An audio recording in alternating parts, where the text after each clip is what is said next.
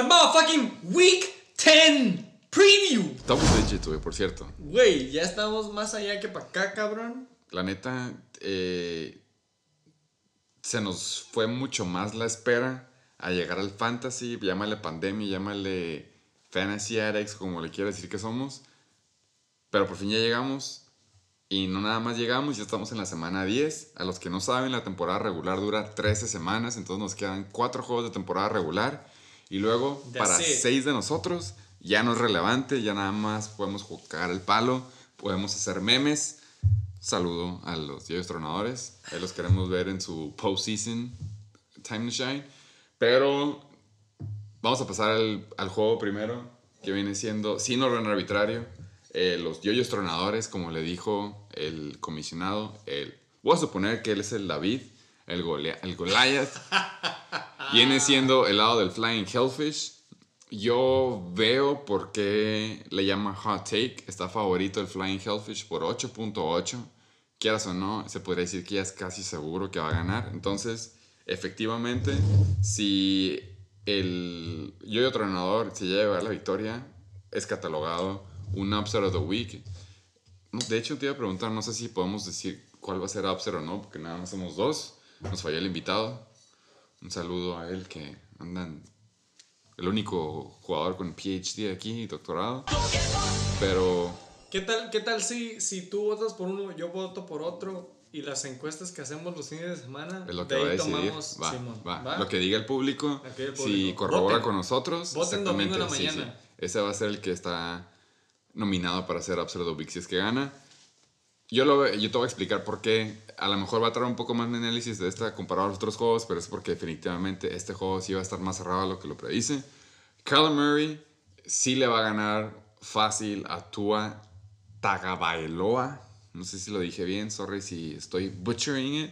Pero sí, Kyler Murray contra Josh Allen, me espero lo mismo, si no es que más, porque él anota más corriendo que Russell Wilson. Me, me- me espera la misma receta, sobre todo porque es en domo en Arizona. En corredores sí se la voy a dar a, a los yoyos. Y de hecho tengo un super fun fact. Así como el comisionado tenía decidido que la semana que vino como GM y no como comisionado, que se le iba a dar al conmoviera a la defensiva y al pateador. Yo nada más en el juego de los yoyos tronadores contra los Flying Hellfish y en el juego de su servidor contra los Heisenberg Tates, si tanto él como yo tenemos a starting running back y tenemos a handcuff. Y si los dos tenemos jugando al handcuff, se la voy a dar a que gana él. Entonces a lo que me refiero es de que si juega Joe Mixon, yo creo que gana el Flying Hellfish. ¿Por qué? Porque siento que, Flying, eh, que Joe Mixon y Giovanni Bernard es el mismo pinche efecto que Kenny Drake y Chase Edmonds. Siempre uno se come el lonche del otro, sería más pelado si nada más hubiera uno, pero casi siempre por el game script, como le quieras decir, va a ser, le van a dar más lonche al change of pace. Entonces, si Gio Bernard es el bell cow por este juego, o sea, si Joe Mixon no juega este juego, me voy a ir del lado de los viejos tornadores porque creo que Giovanni Bernard sí puede llegar a hacer puntos como el fast catching back y aparte bell cow que le toca el volumen de corridas contra Pittsburgh. En cuanto a alas, se me hace fácil Robinson contra Minnesota y Metcalf, pues ya dijimos, match approved. De este lado, el, pues sí tiene a Tyler Boyd, pero va contra Pittsburgh. Y luego tiene a Travis Fulgham, que va a jalar a Bradbury de los Giants. Entonces sí la va más difícil en sus matchups. Pero Kelsey no está, entonces por eso le da un poco de ventaja en cuanto le pierda los corebacks, porque tiene a Waller contra Denver. Y si es que Mike Williams regresa contra Miami, el otro muchacho tiene a John Brown, no se les olvide que también ahí está Stefan Diggs, Brown. Cole Beasley. Eh, por eso se me hace muy cerrado, pero para mí el deal breaker es Joe Mixon juega, gana Flying Hellfish. Si no juega Joe Mixon y es Giovanni Bernard otra vez, gana los Villos Tronadores. Asterisco, básicamente. a mí me cagan los votos con asterisco. Pero bueno, Es permitido. Ya sí es permitido, está bien. Somos accommodating. Exactamente. Un saludo al otro camión por ahí. Está bien, yo ya había hecho mi voto, güey. Yo me voy más del lado de. W7 Sí, sí, a huevo, bueno, eso ayuda en mucho. vez de 1-7. Sí. ¿Me sí. explico? Plain and simple, domingo en la mañana. Relieved, para que me entiendan.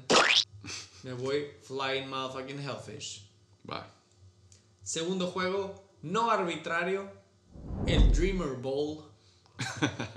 Chacales 2 y 7 contra Chichilocos 5 y 4. ¿Qué puedes decir, güey? En Tú este, empieza, por en este favor. juego ya sabes que el Chacal juega con proyecciones. El Chacal juega con bye weeks. Los Chichilocos juegan a hacer el verga y anotan 65 puntos. Este se me hace que puede ser uno de los Toilet Bowls de la siguiente semana. Casi asegurado, güey, la neta. Pero Casi, casi asegurado. yo soy más de, de instinto y de huevito, como le quieras llamar. Ok. En el hecho de los previews. Tú vas por los wins. Aunque, exacto, aunque fuera miércoles, día de waiver, ya que todo está set and done, Ok. Se me hace que los chacales se quedan en el sótano, así como los tatos pusieron camping spot en todo el game, los chacales ponen camping spot en el streak de L's. Nick Chubb vuelve para los chichilocos. Sí. A mí Es- se me hace que Eso seguro. eso le da le da esquina contra el def de los chacales. Me voy por los chichilocos. Sí, la neta. Por dos, en el sentido de que Tom Brady va contra Carolina. La neta, sí creo que la va a ganar Tom Brady contra Lamar en Foxborough. Pero ya de ahí nos vamos a los corredores. Nick Chubb regresa a partir madres contra Houston. Eh, aunque, no te va, no, aunque no tenga a David Montgomery, yo sí creo que Melvin Gordon le toca nada más ser el pinche goal line back y se va a caer en el end zone y va a ser relevante. Si acaso unos 10 puntos como ceiling le doy. Pero en cuanto a las alas, pues sí, T. Higgins, como ya dijimos, Tyler Boyd es el ala 1, es el que cuidar y también AJ Green sigue jalando al corner chingón. Entonces T. Higgins sigue pasando low key ahí entre todos esos tres alas y va a acabar haciendo, va a ser el único jugador relevante contra Pittsburgh. Brandon Cooks, ya dijimos, eh, sigue siendo Brandon Cooks. Yo no creo que vaya a parar lo que el hitting up que está teniendo hasta ahorita. Jared Cook, como yo lo dije en el juego pasado, debería haber tenido más puntos, pero se le cayó ese touchdown que le hubiera dado fácil unos 12 puntos. Y luego contra San Francisco, sí lo veo posible. Los Bears van contra Kirk Cousins. Es como, no mames, con los ojos cerrados.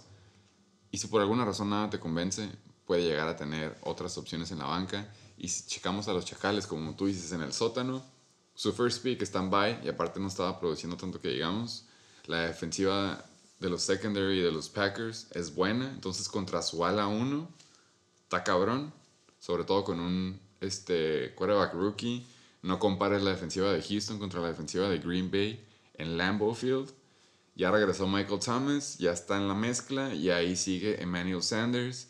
Como lo vimos en el juego pasado, Drew Brees regala touchdowns a todos, como dije, Taysom Hill, eh, se le cayó uno a Jared Cook, otro le cachó Traquan Smith, otro le cachó un- otro end blanco que tienen que no sé ni cómo se llama. Y pues Mike Evans, quieras o no, se ve buen matchup en papel, pero ahí está Dioswin y un jugador que le dicen Super Chest, eh, Antonio Brown. Yo nada más digo 36.4, se me hace bastante, pero no digo que la diferencia vaya a pasar de dos dígitos. O sea, de que cerrado no va a estar, va del lado de los chechilocos. Y nada más por como dice mi co-host, a quien chingado se le ocurrió cambiar el rol de juegos, porque le tocó esta bendición a los chichilocos, los chichilocos van a pasar a playoffs, se cementan, man, para allá. A la verga, güey. Gracias al rol de juegos. Yo no. Bueno. ¡En cuenta! Los chichilocos pasan a playoffs. Bueno, tengo que ver los últimos tres juegos, pero mínimo ahorita van para allá, mínimo ahorita van para allá. Vamos a apuntar. Ahorita van para allá, ¿por qué? Porque, como yo dije, tuvieron suerte cuando Nick Chubb estaba lastimado, se defendieron. Es, e- esa debe haber sido una racha de cuatro juegos al L, porque se quedaron sin corredor y aún así se defendieron dos juegos. Ahora ya regresa Nick Chubb. aguas. Es todo lo que digo. Aguas. Tercer juego. The Amusement Park, segundo lugar, 7 y 2. Contra Berrepados. Este sí es lucha de gigantes. Entre comillas. Entre comillas. El de Berrepados 6 y 3, tercer lugar. Segundo contra tercero. Yo bien rápido ya lo tenía anotado. No es personal. Yo ya lo dije, ya llevo dos, tres semanas que le digo al Berrepados, no es personal. Mm, está bien, nos ha callado la boca y lo dicen sus raps. Sí, a huevo. Un Pero, saludo, un saludo a Kenny Drake por ahí. Amusement Park, llámale PTSD, llámale lo que tú quieras, la potencia. Yo me voy esta semana con los Amusement Parks solamente porque Yang Hao Ku tiene bye week.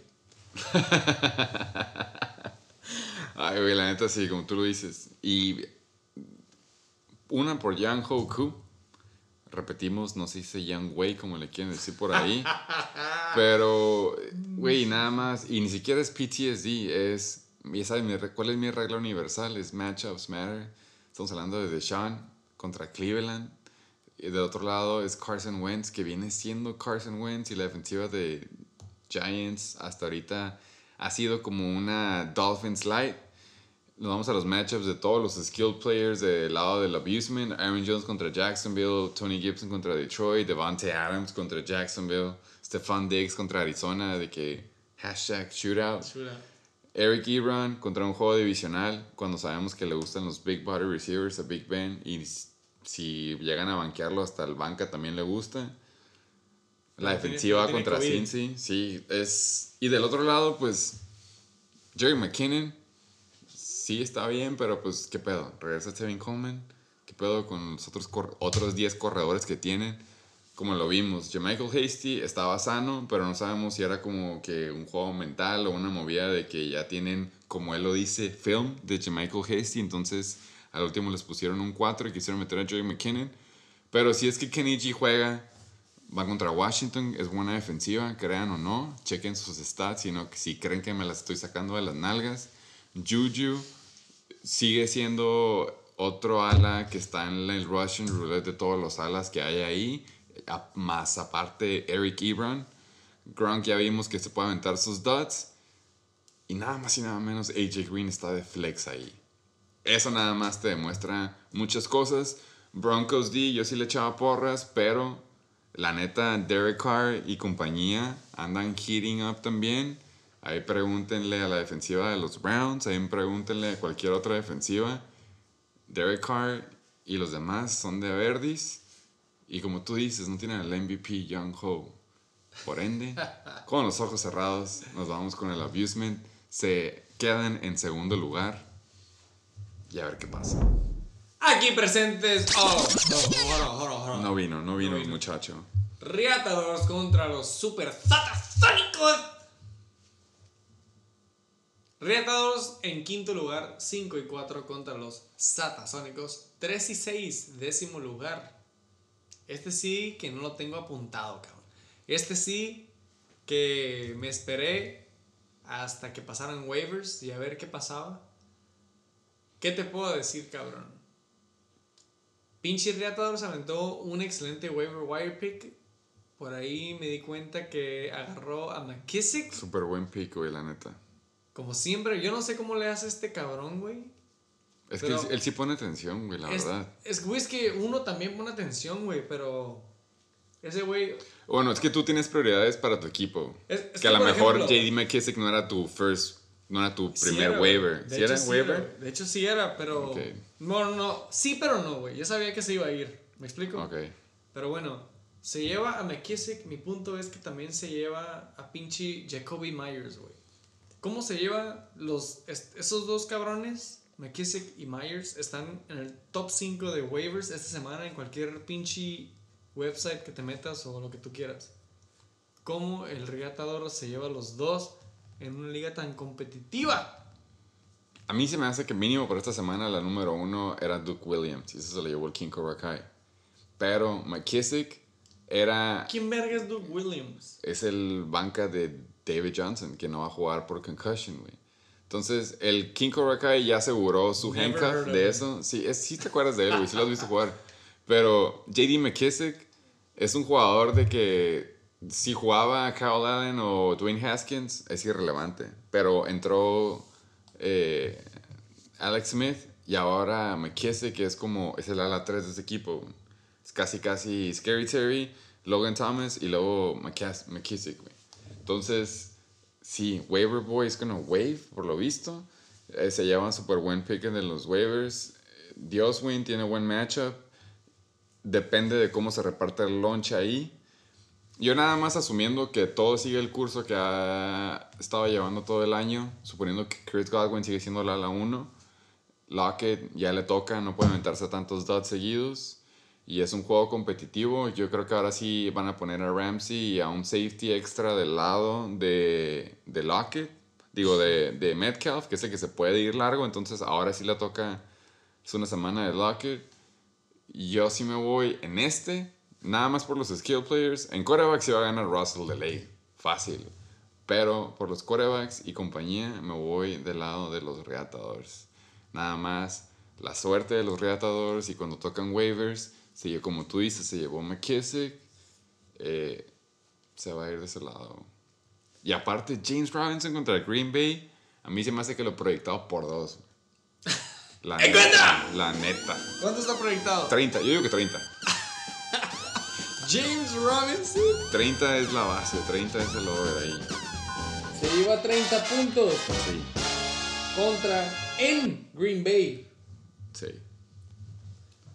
Co-host, repíteme nada más con quién fuiste, güey. ¿The Yo me Abusement fui Park con- o con el del juego pasado? Abusement. ¿Abusement? Sí.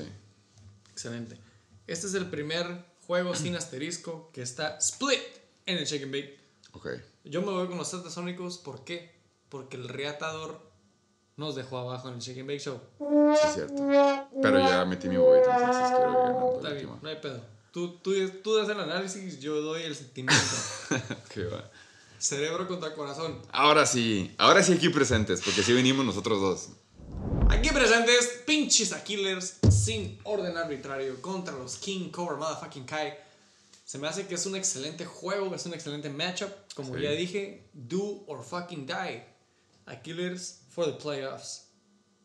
Me gusta que está parejo porque, hablando de los corredores, en, en quarterbacks, eh, si Murray se presenta a jugar y, tiene que, porque está en casa, yo creo que Josh Allen no puede nada más empezar a hacer puros handoffs. Sí va a tener que repetir y usar su brazo como la semana pasada. Del otro lado, Aaron Rodgers va contra Jacksonville. No quiero decir que una, sea una defensiva buena. Entonces, no es tan necesitado. Allá sí quieren estar de bullies otra vez como lo hicieron contra San Francisco y como lo han hecho contra Atlanta y, y los demás. Puede que pase, pero aún así creo que el ceiling es mucho más alto de Josh Allen. Pero eso es a lo que iba. Me gusta que está parejo de los dos lados. Los dos first picks van contra defensivas cabronas. Josh Jacobs va contra Denver, que es una defensiva buena contra la corrida. Y aparte es juego divisional. Derrick Henry va contra Indianapolis, que también es una buena defensiva contra la corrida. Y ambos de los corredores dos están questionable. Es un hecho y por eso está proyectado a hacer cero puntos que David Johnson no va a jugar. Pero como ya dijimos, va a meter a Duke Johnson, que tiene proyectado nada más 15.1, por cierto. Bastantes. Chris Carson tiene proyectado básicamente lo mismo. Es nada más de que si juega, si juega o no. Contra Rams tiene que ser un juego bueno. Yo digo que sí, si es que juega, sí cae mínimo una vez en el touchdown y se hace relevante con sus 12 puntitos. Luego ya nos vamos a los alas. Si tú quieres pensar que AJ Brown es otro ala que es matchup proof, yo sí lo creo. De ese lado sí me voy a ir, nada más por cómo han estado usando a Christian Kirk y a como es de goloso el pendejo de Murray, sí se lo doy a AJ Brown. Véase Corey Davis y sus ceros puntos. Como yo dije, Christian Kirk le roba loncha a De- a DeAndre Hopkins. A mí se me hace que esta semana es la semana en la que todos los que deciden ya subirse al tren de Curtis Samuel lo rompen el corazón y se dan cuenta que también existe Robbie Anderson y DJ Moore todavía. Entonces, a partir de ahí, en la mitad de abajo, no sé por qué Hunter Henry sigue ahí. Ya nos comprobaron de que el quarterback Kirby Loaded sí tiene el brazo para llegar a más de 5 o 7 yardas. Entonces, Me hubiera Sí comprado a John, güey. Ah, ¿no te lo quiso comprar? No me quiero comprar. Sí, eh, yo no sé si lo hubiera ido ahí, pero tú tienes a Mark Andrews, que ya está más que puesto, que le toque otra vez. Al, al pinche trade de la semana, Jonathan Taylor va contra Tennessee. Se me hace que ahora sí le toca el boom otra vez, como tú dices, tienen que ganar. Del otro lado, Antonio Brown contra Carolina. Está Dioswin, está Gronk, está Mike Evans. Hay mucho lonche que repartir y nada más el brazo de Tom Brady no lo puede repartir justificadamente o justamente. Lo de abajo se me hace. Está cerrado. Si la gana Ravens, obviamente. Si pateadores valen madre. Pero por los matchups que mencioné al principio, se la voy lado de los Killers. Anotado. Yo nada más quiero mencionar que no pase por alto. Estoy metiendo al último trade, uno de los...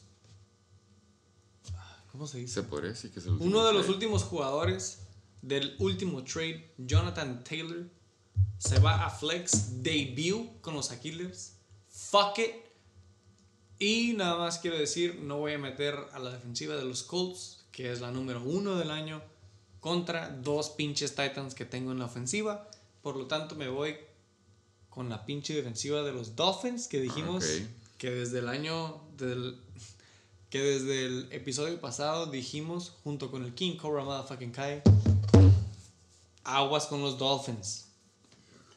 Va contra mi Herbie Hancock, por eso está en la banca. Puro 4D chess. Aquilers, unánime, voten en la encuesta para hacer el tiebreaker. Último pinche juego. Aquí presentes los pinches 69ers 3 y 6, noveno lugar, para sacar al Heisenberg motherfucking Tate. 5 y 4, sexto lugar de playoffs. Uno tiene todo de qué ganar. El otro no tiene nada que perder. Ahí adivinen cuál, cuál es cuál, güey. Pero, como yo lo dije, nomás para hacérsela sencilla a ustedes, Ronald Jones, si es que llegan a ver al mismo tiempo de cuando están escuchando esto, el matchup entre nosotros, Rojo no va a jugar. El que va a jugar va a ser este Miles Sanders, que está proyectado a ser un 17.5 en IR, porque Tato es inteligente y lo tiene guardado para asegurar deft. Ya cuando lo activen el sábado, lo va a meter, porque hasta ahorita, si haces poquito scroll down para abajo, lo vas a ver que en el IR tiene proyectado, está proyectado 17.5. Oh, shit. Yo me sé de memoria este su equipo. Sí, ahí está. 17.5 proyectados. Está questionable. Pero este, nada más porque él no quiere hacer ese movimiento, que se respeta.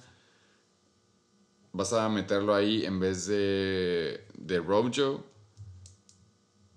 Aún así, ya que ya ese movimiento, está cerrado el juego. Yo nada más quiero decir Así como él no ha hecho ese cambio de Miles Sanders, yo no he hecho el cambio de, de Big Ben, porque igual Big Ben ahorita está en IR por COVID, pero ya que le aparezcan voy a tener que meterlo ahí. Kenyan Drake, ese va a ser mi, mi, ¿cómo se dice?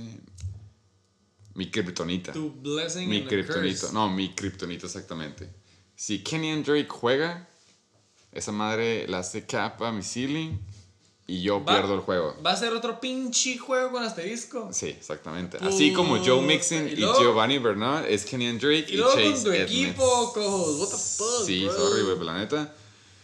Obviamente yo voy a dar a mi equipo, regardless, porque le voy a mi equipo, me hundo con el barco, pero en huevitos wise es si Kenyan Drake juega, va a ser un launcher repartido entre Kyler Murray corriendo, Kenyan Drake corriendo, Chase Edmonds corriendo.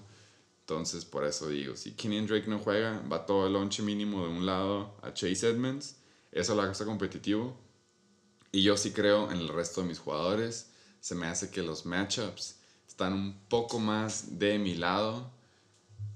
Pero es, ahora sí que los dos tenemos jugadores que comparten lonche. Yo tengo a los alas de Pittsburgh, él tiene a un ala de, de Carolina, él este, tiene a un corredor que es un running back by committee ahí con, con pinche el ninja. Entonces esa madre limita todo. Obviamente yo me voy con los ojos cerrados en mi equipo, pero nada más digo que la diferencia va a ser Kenyan Drake o Chase Edmonds. güey.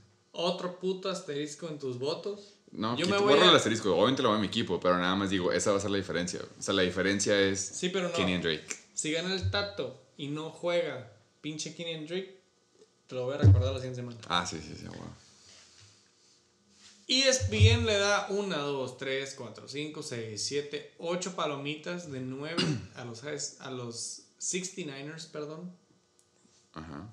Yo la neta me voy nada más por el comentario que se aventaron los Heisenberg Tates esta, este día en el grupo de WhatsApp.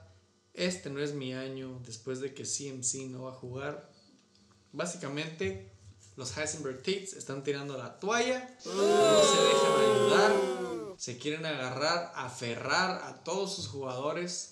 No hacen trades, no hacen nada. Saludos a los Heisenberg Tapes. Me voy co-host 69ers this week. Sí. Y pues bueno, co-host. Vamos a pasar a los pinches standings para decir goodbye. Ay, decir, hoy estoy hasta arriba, pero eso era moves. Eso no cuenta. No, no, Eh, no. La neta no tengo mucho yo que aportar, güey. Me iba a quejar de que, uy, los Aquiles, güey, son cuarto lugar en, En puntos, puntos a a favor, favor. pero son peor. Son tercer peor en puntos en contra. Oh, mira quién está abajo de ti, güey. Exactamente. Yo, 69ers. Bueno, hay que mínimo pasar los mil puntos a favor a esas alturas. Esto y lo otro y la chingada, güey. Los streaks. Los únicos que están de mencionarse son los SDB Revolvers con W4. Flying Hellfish con W7. Y un saludo a los chacales con la L5. Moves. Se me hace que todos estamos a la par. La mayoría con 26. Aquí mi co-host. Sí, wow. Nada más. Un saludo a Jordan Howard. Al, al tener a 35 pinches movimientos, la neta. Date, güey, la neta.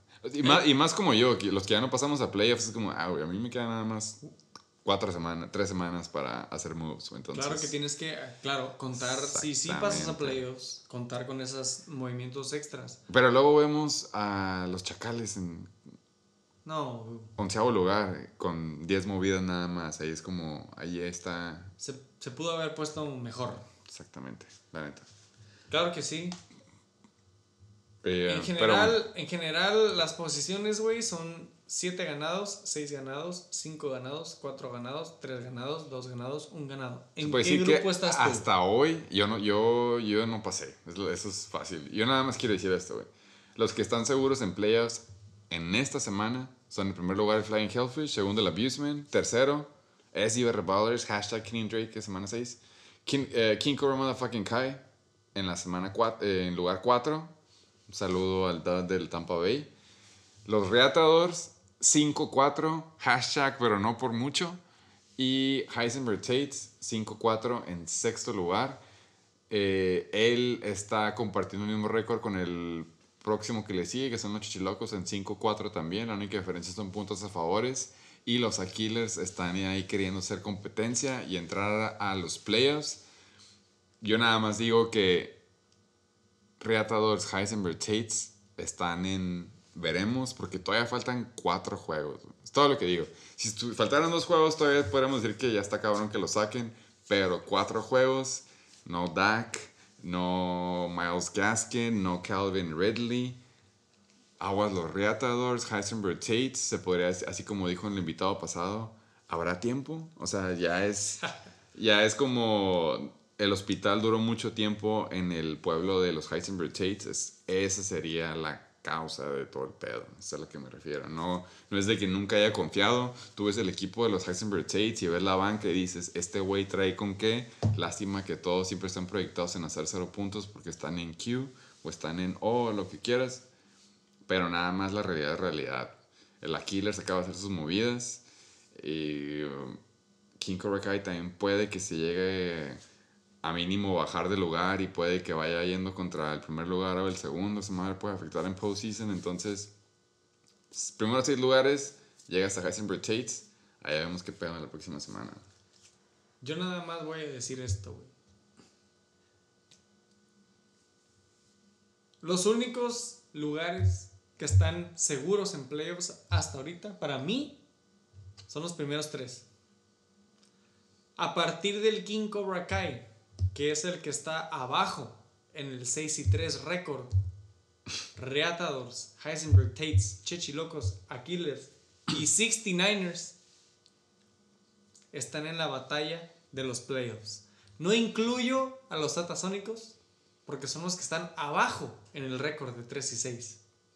El peor de 6 y 3 hasta el mejor de 3 y 6 están en la batalla por esos primeros 6 lugares. Así, lo veo yo. Si tengo un recordatorio, güey, que yo creo que ahí, yo creo que toda la temporada no tengo sin hacerlo. Es que todos valen verga.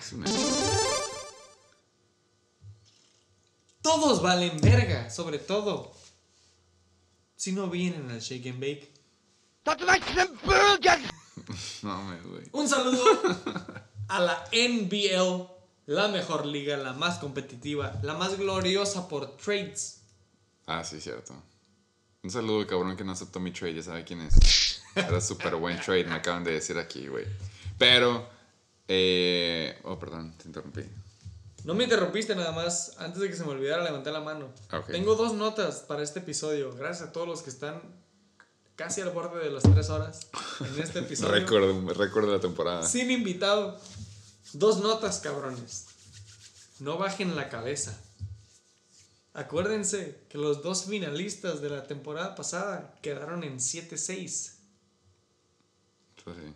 Todavía hay 10 lugares de 12 que llevan 6 perdidos.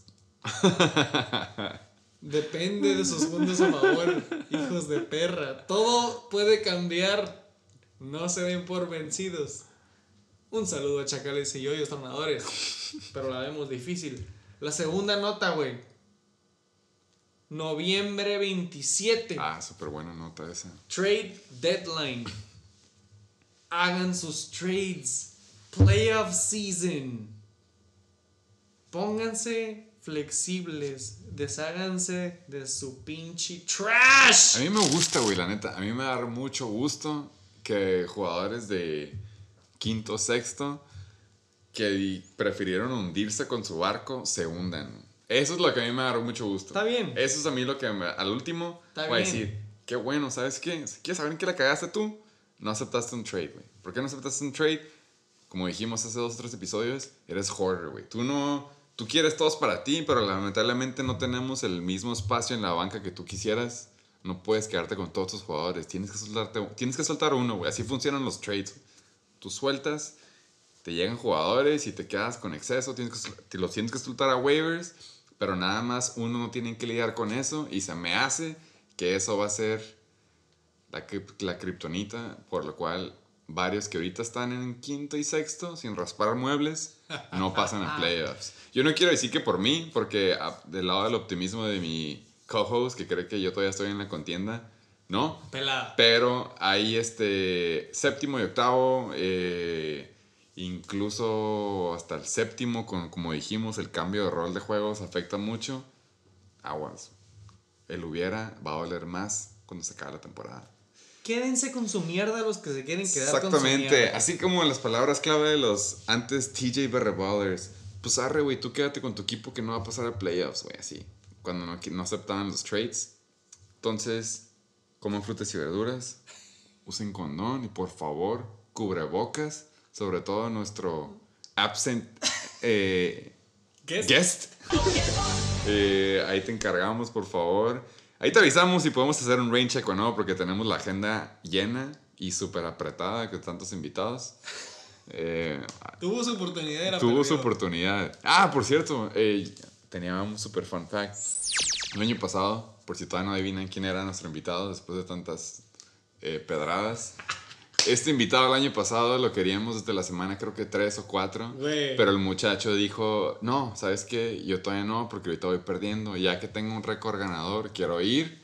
Esta madre se pospuso desde septiembre hasta, yo todavía recuerdo que fue la noche de Nightmare Before Thanksgiving, como para que se den una idea hasta cuándo quiso ir ya con récord ganador.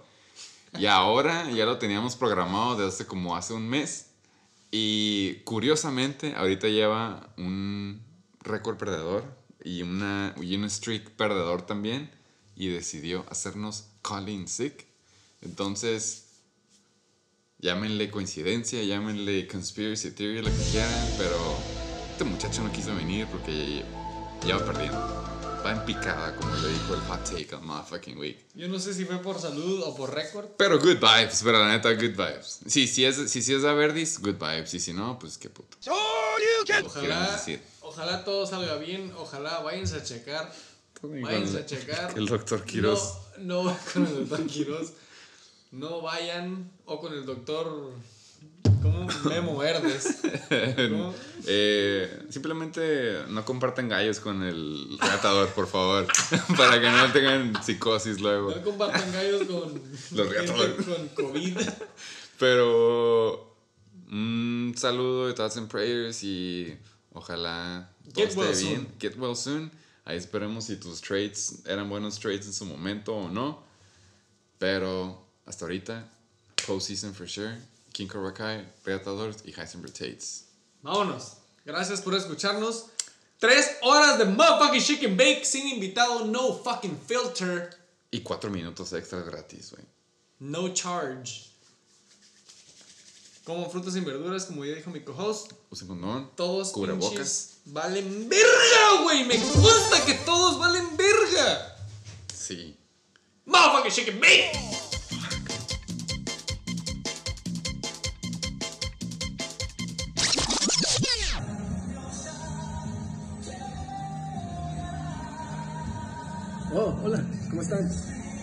Noches. Aquí es el Upside of the Motherfucking Week. Un saludo a los supersatasónicos y muchas gracias a Shake and Bake. Vamos 4 de 4.